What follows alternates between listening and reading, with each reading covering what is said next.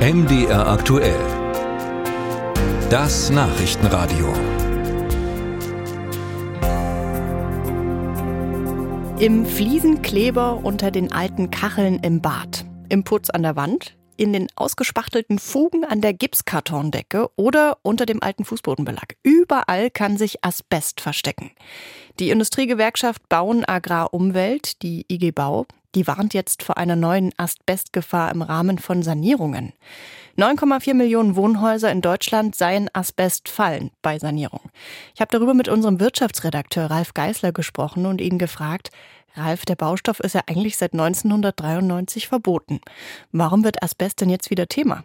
Das hängt einfach mit der energetischen Sanierung zusammen, weil die Gewerkschaft IG Bau sagt, jetzt werden besonders viele Häuser nochmal angefasst und saniert. Und da ist es eben so, dass in mehr als neun Millionen Wohngebäuden noch Asbest drin ist. Wie kommen die eigentlich auf diese Zahl? Das ist recht einfach zu erklären. Die haben nämlich einfach geguckt, wie viele Häuser sind zwischen 1950 und 1989 in Deutschland gebaut worden. Und da kommt man genau auf diese neun Millionen. Die Gewerkschaft argumentiert, im Grunde ist damals in jedem Haus irgendwie auch Asbest verbaut worden. Spannend, in Ostdeutschland sind es weniger, weil hier einfach weniger gebaut worden ist in der Zeit. Mal geschaut, in Sachsen, Thüringen und Sachsen-Anhalt kommt man auf etwa 500.000 Gebäude, nach denen nach Meinung der Gewerkschaft Asbest verbaut worden sein könnte. Weil es so viel Asbest gibt, fordert die Gewerkschaft jetzt einen Asbestgipfel von Bund, Ländern und Gemeinden und sie wünscht sich ein Förderprogramm, wo eben die Asbestsanierung auch finanziell vom Staat unterstützt wird. Und außerdem verlangt sie einen Schadstoffgebäudepass, wo man eben schon als Handwerker erkennen kann, bevor man überhaupt in dem Gebäude irgendwas anfasst, wo könnte da wie viel Asbest verbaut worden sein für jedes Haus. Schauen wir noch mal genauer, was Asbest eigentlich ist. Was macht Asbest so gefährlich? Das Interessante ist ja schon der Name. Also Asbest kommt aus dem Altgriechischen und heißt unvergänglich. Und äh, die ewige Flamme auf der Akropolis, die soll im alten Athen ein Docht aus Asbest gehabt haben. Das ist im Grunde ein ganz natürlicher Werkstoff. Der wird auch heute noch abgebaut in Minen. So richtig prominent wurde der aber eben erst im 20. Jahrhundert, wo man eben festgestellt hat, der ist richtig toll. Der ist feuerfest, der ist wasserfest, der ist säurebeständig. Und dann hat man angefangen, das überall irgendwo mit reinzumogeln. Es gab sogar mal Zahnpasta, in der Asbest drin war, um die Zähne schön zu polieren. Und äh, ja, dann hat man eben irgendwann festgestellt, es ist nicht so wahnsinnig gesund. Und wie gefährlich ist es genau?